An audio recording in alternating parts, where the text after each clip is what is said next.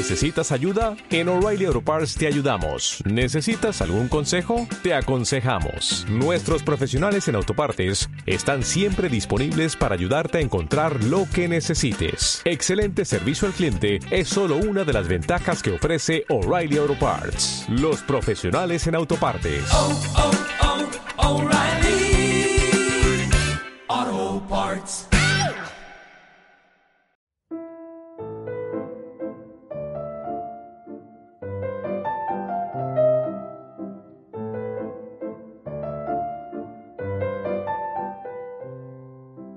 Mi nombre es Daniel Román y esto es Symposium Podcast, un podcast en el que hablamos de vino. Es una excusa para juntarnos como en esa especie de simposium eh, que antes hacían los griegos para charlar y, y beber vino.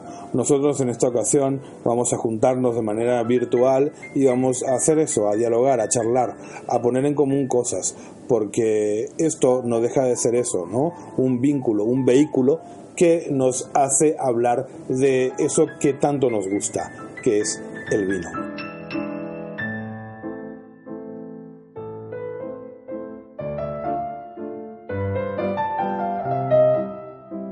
Para que ese simposium sea un poquito más real, puedes comunicarte con nosotros a través de nuestras cuentas de Twitter, de Instagram y por supuesto de Facebook, como ya es habitual. Eh, te pediría que por favor, si no sabes cuáles son estas direcciones, para no tener que andar diciéndolo aquí, eh, eches un vistazo en la parte, en los comentarios de este podcast, tanto en iVoox como en eh, Apple Podcast y en las otras plataformas. A partir de esta edición vamos a intentar colgar este este podcast eh, también en, en YouTube para que también pueda acceder más gente a él y así eh, podamos llegar también a más a más seguidores, ¿no? Que es lo que lo que queremos realmente. Este podcast está grabado directamente en el mercado de la cebada, en el mercado de la Latina, del barrio del Distrito Centro de la ciudad de Madrid. Eh, esta es una tienda pequeñita de vinos en donde intentamos hacer sobre todo divulgación enológica. Intentamos hablar de la cultura de esa bebida que tanto nos gusta.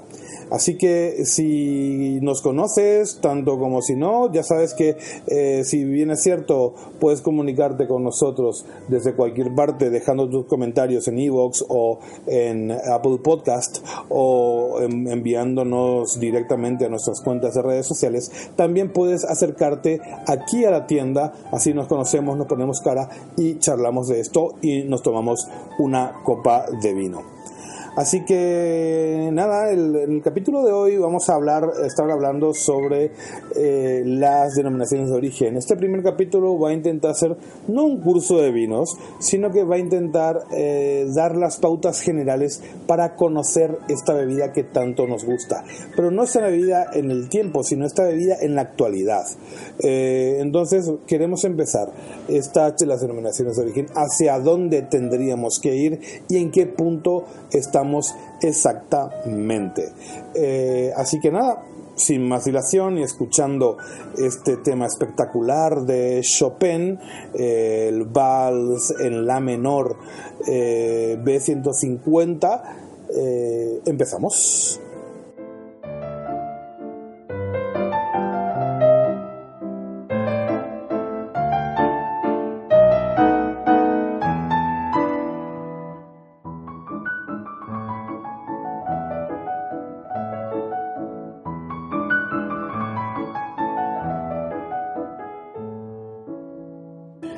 En esa especie de saber colectivo, el tema de las denominaciones de origen están más o menos definidas como algo más bien administrativo.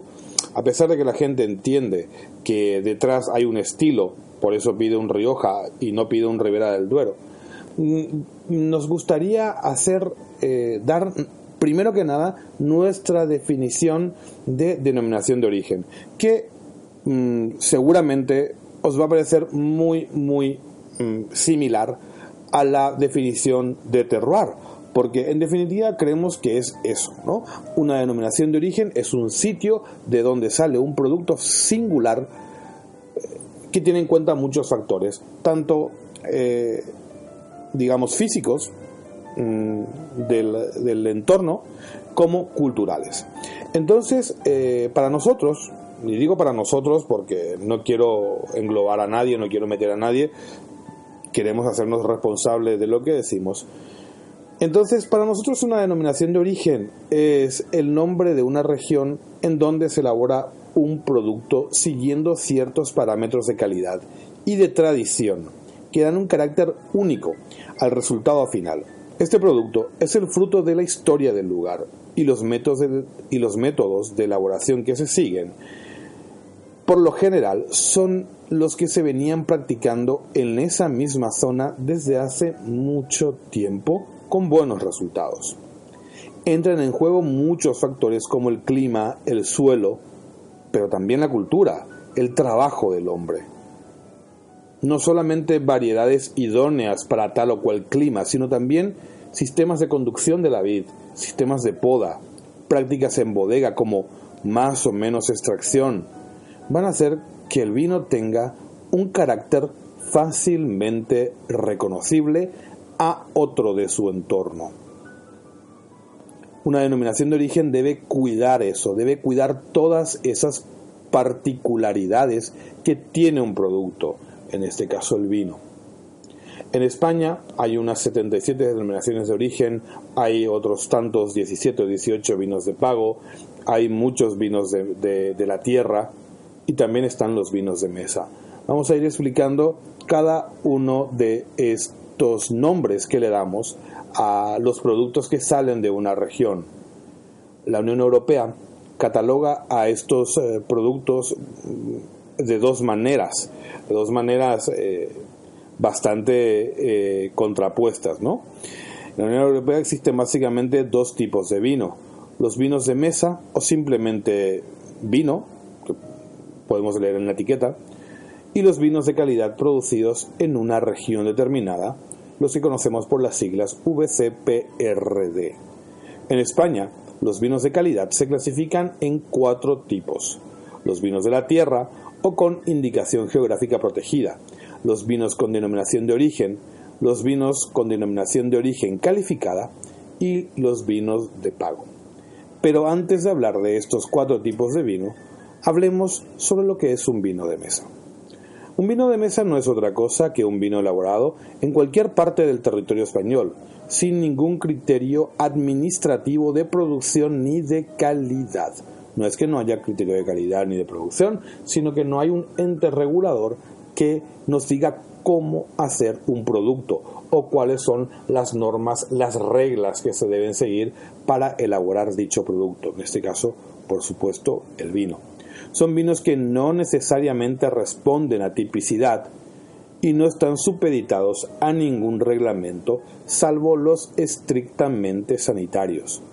Por supuesto, en sus etiquetas eh, no, no, pueden llevar ni el nombre de las variedades, ni el nombre de la zona en donde se produce,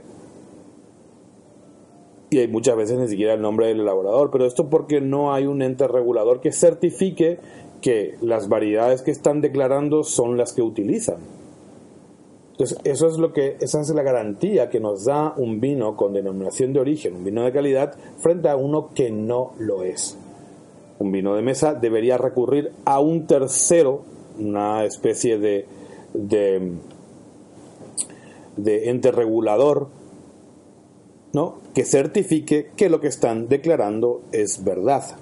Por eso un vino de, mesa no tiene esta información en la etiqueta, o por lo menos si la tiene, no suele ser legal, a no ser que hayan recurrido a un fiscalizador tercero para que dé fe de que lo que están declarando es verdad.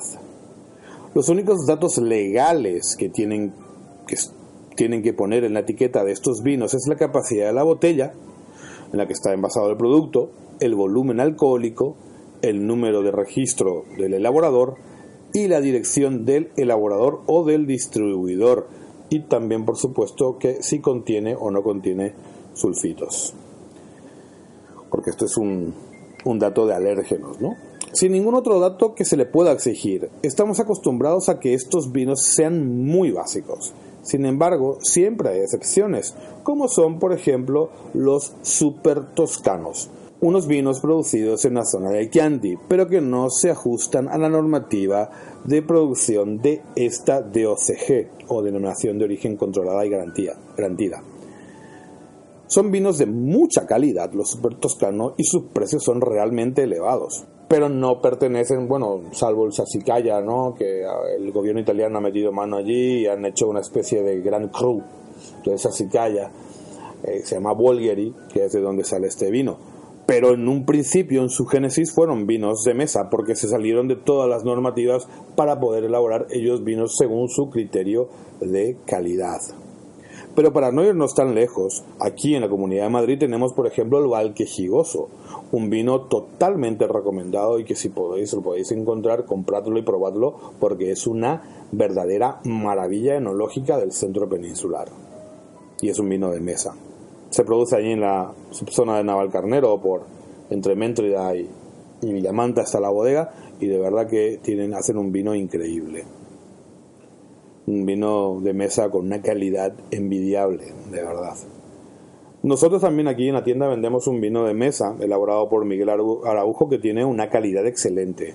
Es producido en la zona del Ribeiro y de verdad que es increíble el vino. Está muy muy bueno, así que si queréis probarlo, a veces lo estamos vendiendo por copa. Pues muy bien, esto es eh, lo que es un vino de mesa. Ahora vamos al grano y vamos a empezar a hablar de lo que son los vinos de calidad producidos en una región determinada. Y estos son vinos que siguen ciertas normas de calidad dictaminadas por un consejo regulador en el caso de España, un ente que regula las producciones. En el caso de Francia es la INAO, por ejemplo, y Italia tiene sus, sus propios centros reguladores. Estos son organismos, a pesar de que los vinos de calidad es una nomenclatura europea, los organismos son nacionales y en el caso de España se utilizan los consejos reguladores que son asociación de productores normalmente que son los que forman una denominación de origen y son los que establecen las reglas de producción. Esta vez, desde Symposium Podcast, no vamos a criticar a estos entes reguladores, aunque tengo que decir que ganas no nos faltan. Nos limitaremos a deciros cuál es su función. Los vinos de calidad en España forman como una pirámide cuya base son los vinos con indicación geográfica protegida, los IGP o como lo conocemos nosotros, como los vinos de la tierra. Esta denominación actúa como una especie de paraguas que acoge todo aquello que no puede entrar en la normativa de las denominaciones de origen, pero que sí quieren un respaldo de calidad detrás de, de su elaboración. Entonces son macro territoriales, abarcan una extensión brutal, inmensa de terreno. Por ejemplo, los vinos de la tierra de Castilla eso ya es enorme, ¿no? Entonces, muchos de estos vinos de la tierra sí que tienen tipicidad, hay pequeñas, pequeñas zonas de vinos de la tierra, pero por ejemplo, como le pasa igual a las denominaciones de origen, ¿no? ¿Qué tipicidad puede haber en La Mancha? Eso es enorme, la denominación de origen La Mancha, ¿no? ¿Qué tipicidad puede haber entonces en una, en una, en una región de vino de la tierra? Pues no, no la hay hay muchas tipicidades. Cada, cada, zona, cada pequeña región tiene su vino particular y son los que hacen. Lo que pasa es que se eh, em, resguardan debajo de una denominación de calidad. Pero no puede haber tipicidad ninguna.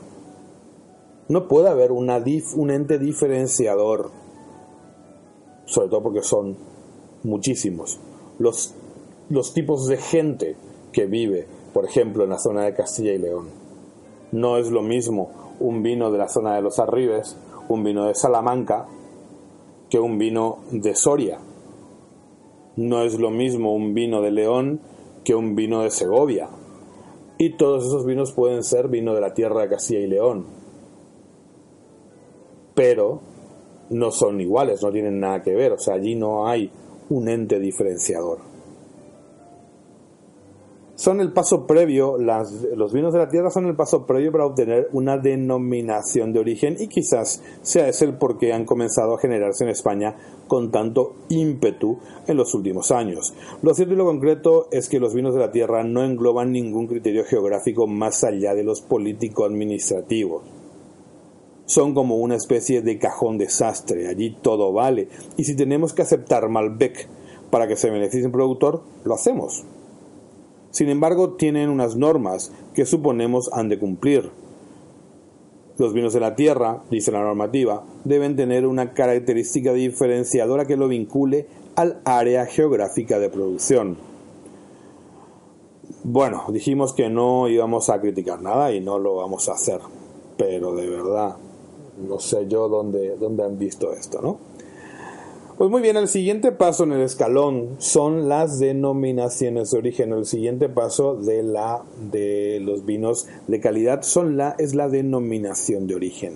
Decíamos que en España, particularmente, existen unas 70, 77 denominaciones de origen. Ahora hay unas nuevas, por ejemplo, Cebreros le acaban de dar, enhorabuena a la gente de Cebrero por el trabajo que están haciendo, le acaban de dar una denominación de origen y es, eh, es eh, está bien, yo creo que este tipo de nuevas denominaciones de origen, el Bierzo también lo está haciendo muy bien, no todo el mundo lo hace mal, no todo el mundo intenta hacer, eh, hacer cosas que no nos gustan, hay, gente que lo está haciendo bien y para ellos nuestra enhorabuena.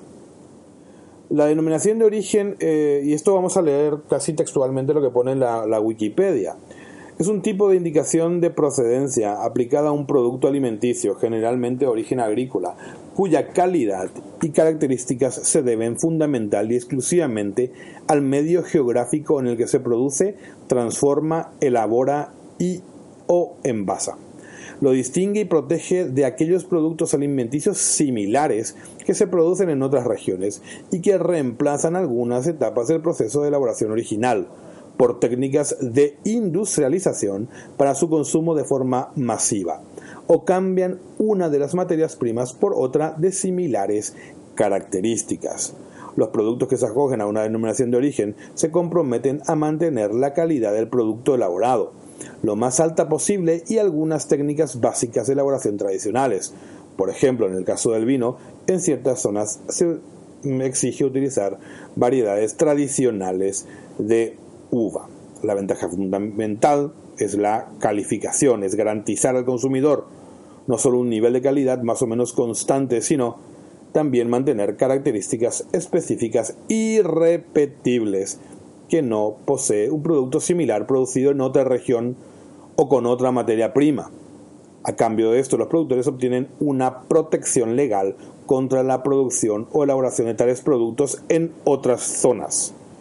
¿Mm? Este es el caso famosísimo de champán, que demandó a la gente que hacía espumoso y que etiquetaba como champán, ¿no? La denominación de origen champán pues gana el juicio y solamente se puede etiquetar como champán los vinos producidos en la AOC Champagne, que está al norte de Francia.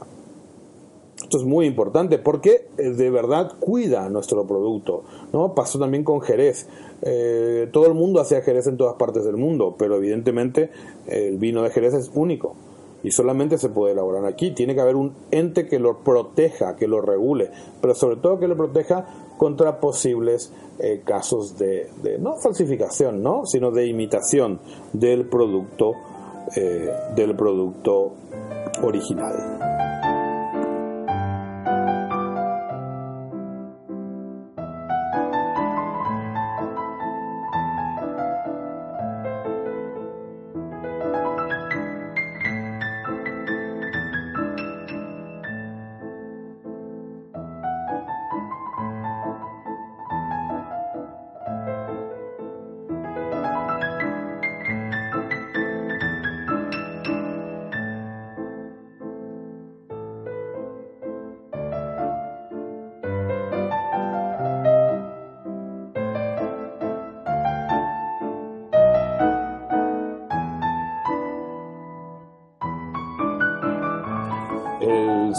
Siguiente salto que damos es eh, la denominación de origen calificada.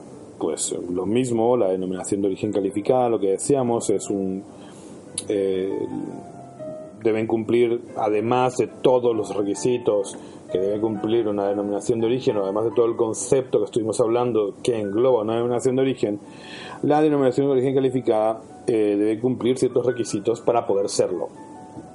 El primero de ellos es que hayan transcurrido al menos 10 años desde su reconocimiento como denominación de origen. O sea, decíamos que el paso previo para hacer una denominación de origen es ser un vino de la tierra, pues el paso previo para hacer una denominación de origen calificada es haber sido por 10 años denominación de origen. Que se comercialice todo el, vino todo el vino embotellado desde bodegas inscriptas y ubicadas en la zona geográfica delimitada. Todo el vino embotellado tiene que tener DOCA, tiene que tener denominación de origen calificada. Y todo ese vino se debe comercializar, se debe vender. El 100% del vino producido se tiene que vender como denominación de origen calificada que cuente con un sistema de control desde la producción hasta la comercialización respecto a la calidad y cantidad, que incluya un control físico, químico y organoléptico por lotes homogéneos de volumen limitado. Está prohibida la coexistencia en la misma bodega con vinos sin derecho a la DOCA. A minúscula, ¿eh? Así se abrevia. Vamos, para los que hacen las cartas de vinos, Rioja es una D C mayúscula A minúscula punto. Salvo vinos de pagos calificados ubicados en su territorio. O sea, entonces, no pueden tener otro vino, por ejemplo, vinos de una parcela que no esté dentro de una denominación de origen calificada, no puede estar allí. Pero sí puede estar, por ejemplo, pueden estar vinos de un pago calificado. ¿Qué sería pago calificado? Un vino de pago, que luego vamos a hablar de él, que está dentro de una denominación de origen calificada. Y por último, ha de disponer de una delimitación cartográfica por municipios de los terrenos aptos para producir vino con derecho a la denominación de origen. Eh, en España existen dos, dos regiones con denominación de origen calificada. Una de ellas es el Priorat y la otra es Rioja.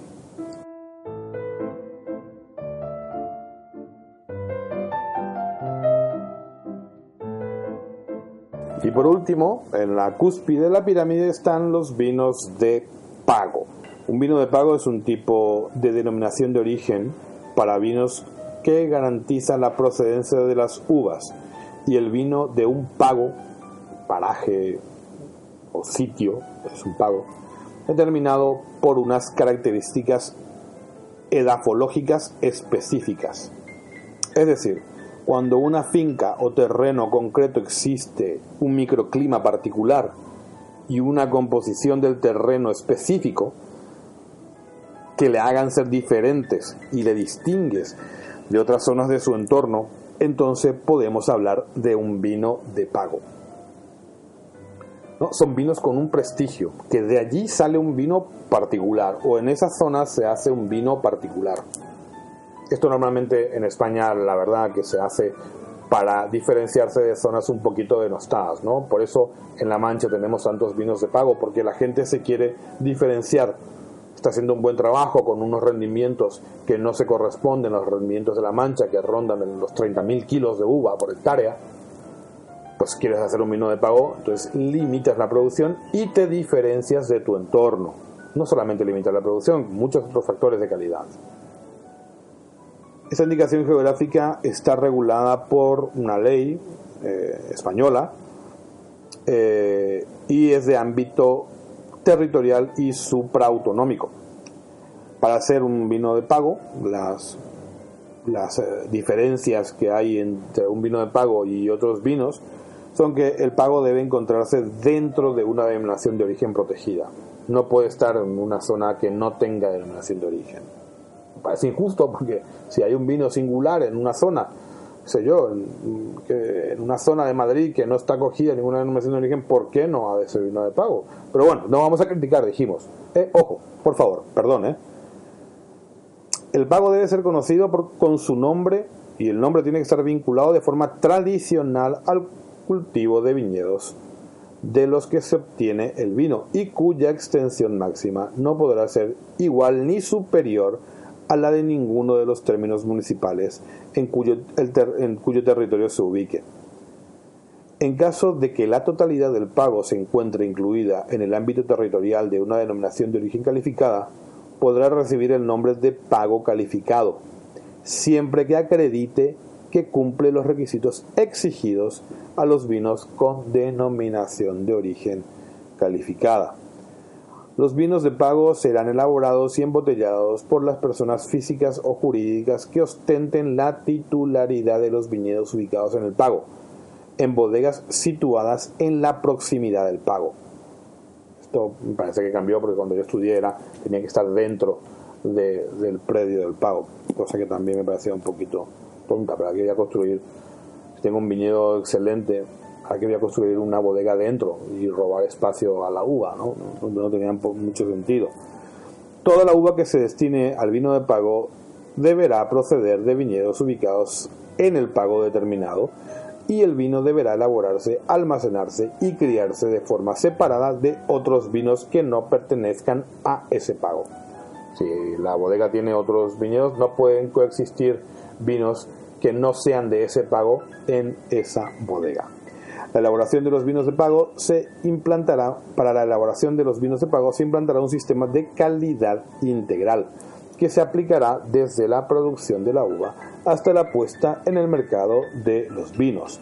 Cada vino de pago deberá contar con un órgano de gestión sujeto a la legislación de las comunidades autónomas. Pues muy bien, señor, estuvimos hablando de lo que son los diferentes vinos de calidad producidos en una región determinada en España. No vamos a entrar en otro asunto en, otros países porque es muy complicado. Pero esto es lo que nos vale, mm, nos va a valer para comprar vino, nos va a valer para hablar de vino, sobre todo como tema de conversación, porque a la larga sabemos que eh, un, una denominación de origen pues no va a ser determinante a la hora de comprar vino, por favor. Basta de yo soy de Rioja, yo soy de Ribera del Duero.